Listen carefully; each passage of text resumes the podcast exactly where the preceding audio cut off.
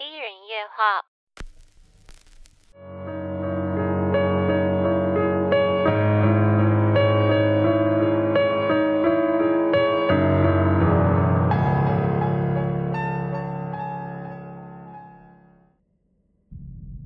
打猎是人类祖先填饱肚子的生存方式。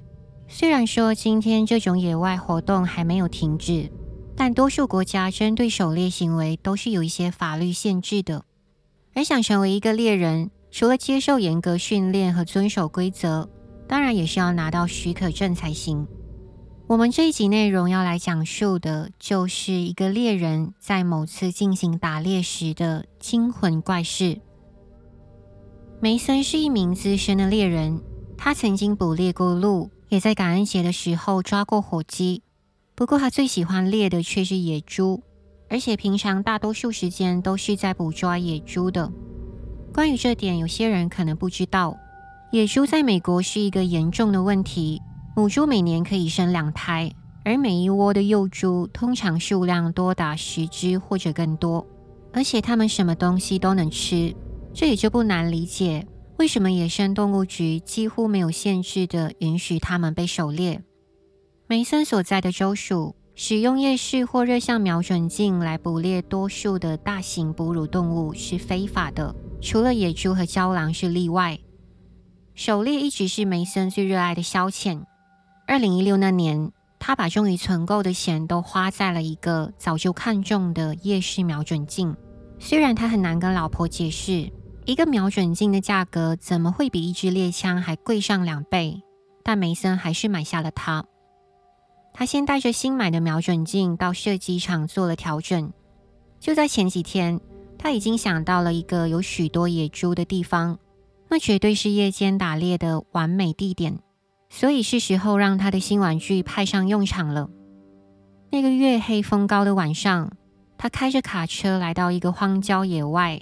很轻松的就找到某棵方便他设置猎枪的大树边，并且从这里观望远处一片巨大的草原。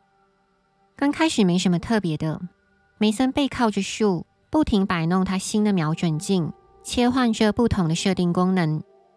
不过他心里有点不耐烦，他看到了许多只鹿，可是猎鹿的季节已经过了，而且就像之前说的，按照法规。梅森的这种夜视瞄准镜被禁止用在鹿的身上，他只好跑到另一个位置。这里虽然没有比第一个地点好到哪里去，但至少他能够以一个新的角度来观察四周围。他也很享受这种忙着探索周遭动静的感觉。观察了约莫一个多小时，他才忽然意识到一件事情：他之前有在白天来过这个地方，但现在几乎没有什么动物出现。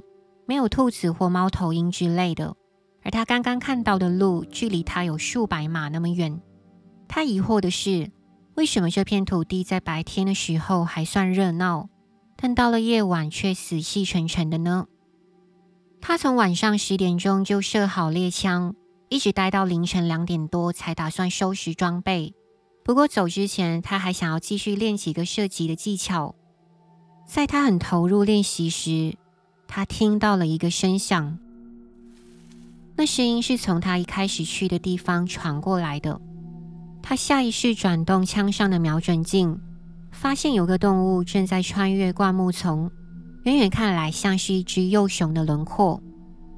梅森买的这款瞄准器，其实正确来说并不是一般的夜视镜，而是一种热像仪的瞄具。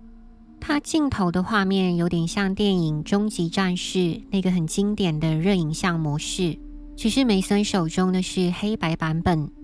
这种瞄准镜除了能够在漆黑的环境下进行观察，还可以探测到远距离有温差的物体，所以它最适合给夜间的猎人使用。话说回来，梅森调整了镜头的距离，然后稍微放大一点，一看之下，他才察觉到。那并不是一只熊，而是一个人。因为那个人身材矮小又弯腰驼背的，所以梅森才误以为他是一个幼熊。梅森默默猜想，他会不会是野生动物局的护林员？但转念又觉得不可能，因为有车子进来的话，他一定会发现有车灯照过来的。这一片荒无人烟的土地，距离外面最靠近的建筑大约五十公里远。那个人是从哪里走进来的呢？梅森想不通的是，只有猎人才能在林间小径的范围外进行打猎，一般露营者其实几乎不会随便离开自己所在的小径。但是那个人非但没有沿着小径走动，还能在周围充满荆棘和树枝的灌木丛上走得那么轻松自如，这对受过训练的狩猎者来说都是相当困难的事情。此时此刻，在暗无月光之下，一个毫无预警的状态，各种思绪开始在梅森脑子里奔腾。他不想引起对方的注意，所以就没有打开手电筒，默默在暗中观察了一阵子。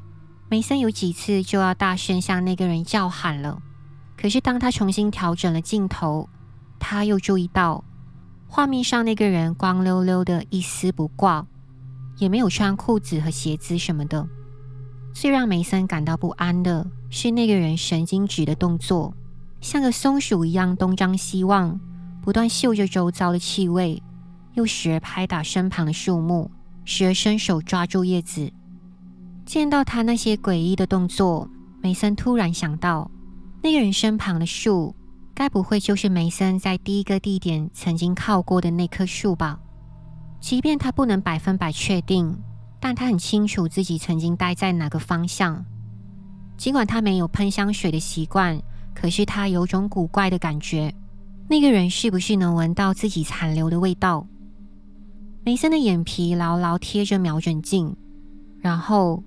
那个人做了一件诡异透顶的，让梅森到今天还会发噩梦的事情。梅森见到他蹲了下来，双手垂直放在两腿中间的泥土里，并且直勾勾的仰望夜空，整个姿态很像一只正在嚎叫的狗。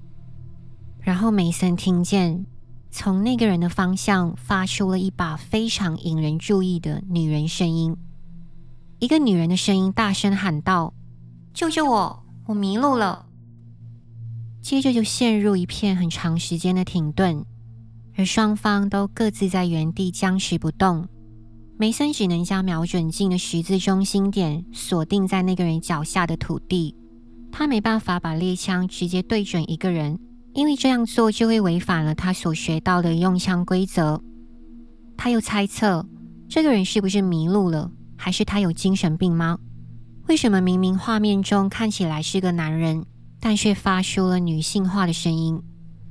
那个声音再次传来：“我的脚受伤了，我走不动，拜托救救我！”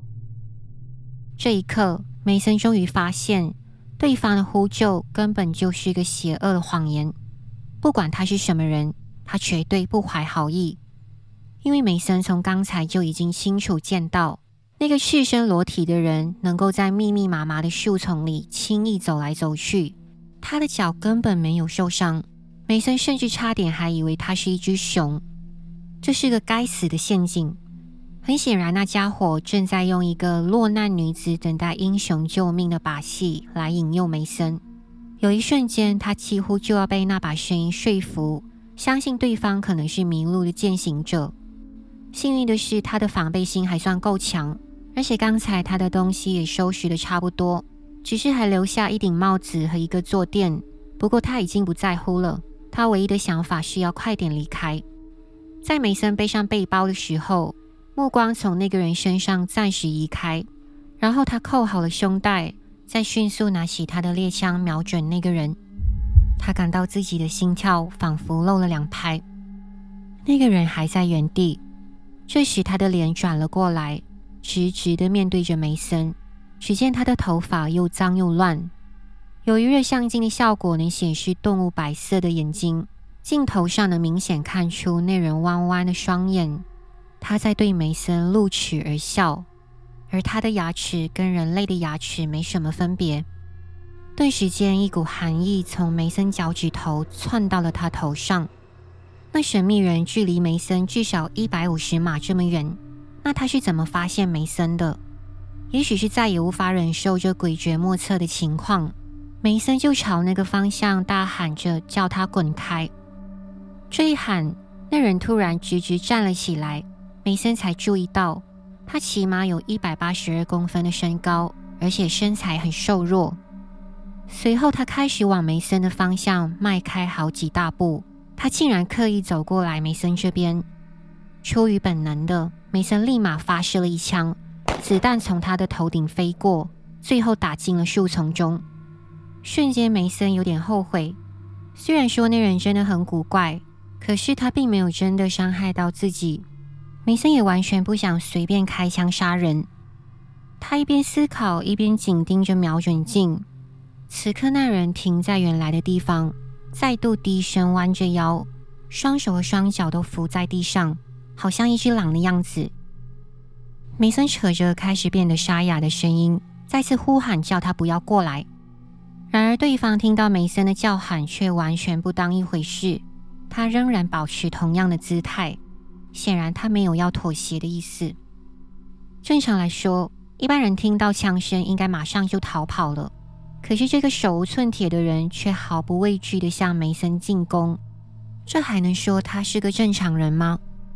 所以，梅森不管了，他把枪上的瞄准点对准了那个人，远远望去。那人的眼睛出现在草丛上面，活像个大猫还是什么的动物。梅森竭尽所能不让自己发抖，可是他真的非常害怕。也许双方的对峙可能只维持了短短一分钟，但对梅森来说却像过了一个世纪那么久。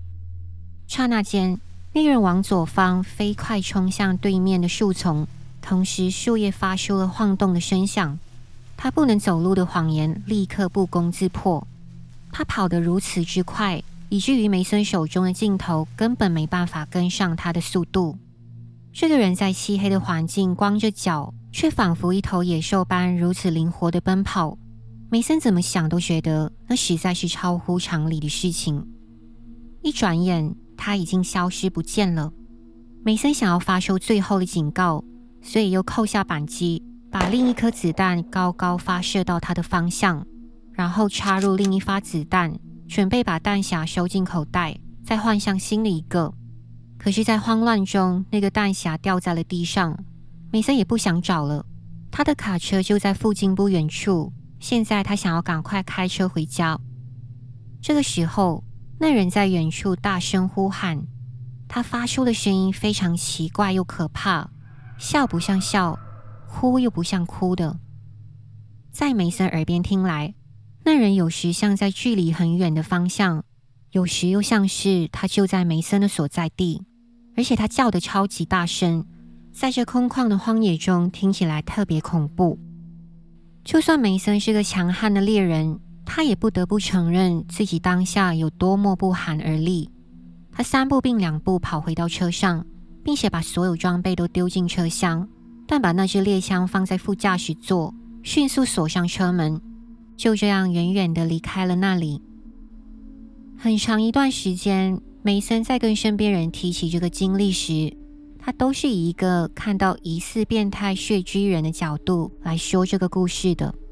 其实后来梅森也有向野生动物局报告这件事情，但他们只是责备他怎么会单独在晚上打猎，最后事情也不了了之了。直到梅森某一次露营的时候，跟他的侄子讲了这个故事，他的侄子马上就想到，那个怪人会不会就是美国传说中能够化身人类的神秘生物温迪哥或皮行者？梅森的故事把他侄子吓坏了，因为当时他们露营的地点就是在遇到那个人的同一片森林，只不过是在他们东边约八十公里的地方。这个经历改变了梅森的习惯，从此到野外露营或健行的时候，他都会约朋友一起去，并且随身带着一支短枪，才比较安心。虽然他深入研究了那些可怕的传说，他也不能一口断定当时所见到的肯定是温迪哥或皮行者。但是他认为，如果这种东西真的存在，那天晚上他可能真的逃过了一劫。又或者说，那个怪人也许只是一个生活在荒野的变态疯子，但不管是哪一个，都令人细思极恐。